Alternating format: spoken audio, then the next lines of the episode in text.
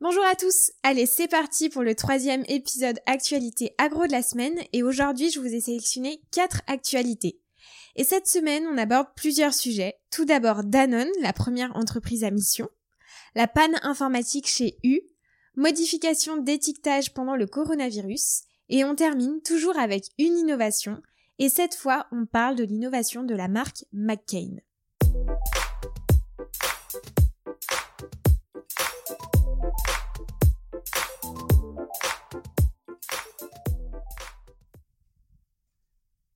Et la première actualité concerne le géant agroalimentaire Danone, qui a pour ambition de devenir la première entreprise à mission. Mais tout d'abord, qu'est-ce qu'une entreprise à mission? Une entreprise à mission, c'est un statut désignant une nouvelle forme de société commerciale qui est apparue aux États-Unis en 2010. Ce statut permet à une entreprise de, je cite, faire publiquement état de la qualité de société à mission en précisant sa raison d'être, ainsi qu'un ou plusieurs objectifs sociaux et environnementaux que la société se donne pour mission de poursuivre dans le cadre de son activité. Une des entreprises très connues qui possède déjà ce statut, c'est l'entreprise Benefit, entreprise de cosmétiques et maquillage, qui a pour mission de responsabilité sociale, je cite, poursuivre un impact positif pour l'ensemble des parties prenantes de l'entreprise, y compris la société et l'environnement au sens large.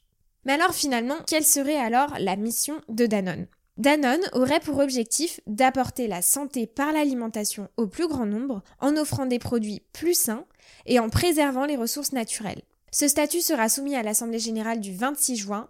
Affaire à suivre.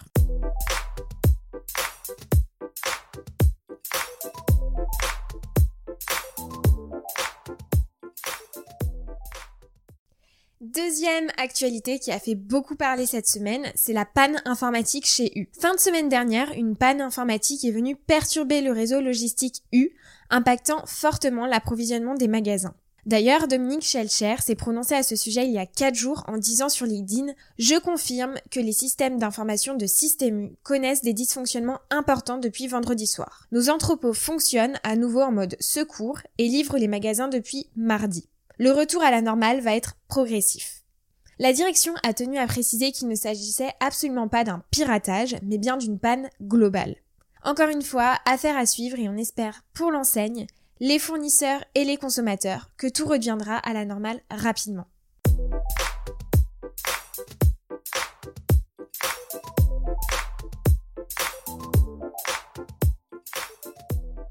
Troisième actualité de la semaine, on parle modification d'étiquetage pendant le coronavirus. Vous n'êtes pas sans savoir que la législation d'étiquetage sur les denrées alimentaires est stricte, afin tout d'abord de protéger, mais aussi d'informer au mieux le consommateur final. Et c'est la DGCCRF, soit la Direction générale de la concurrence, de la consommation et de la répression des fraudes, qui encadre ces règles d'étiquetage.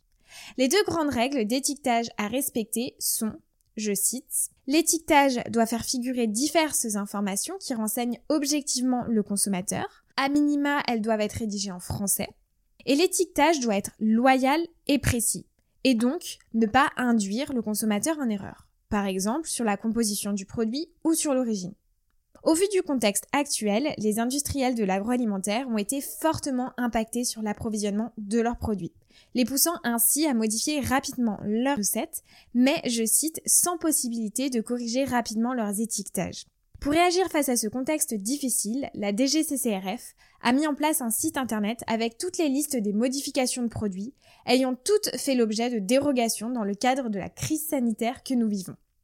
Parmi ces produits, nous retrouvons notamment par exemple les salades de la marque Pierre Martinet, museau de porc, bœuf et piémontaise, ayant eu des difficultés d'approvisionnement en cornichons ayant pour provenance l'Inde, ou alors par exemple pour la marque Intermarché sur le filet mignon sauce cèpe et légumes d'automne, où l'approvisionnement en filet mignon d'origine France a dû être remplacé par des viandes d'origine allemande ou espagnole.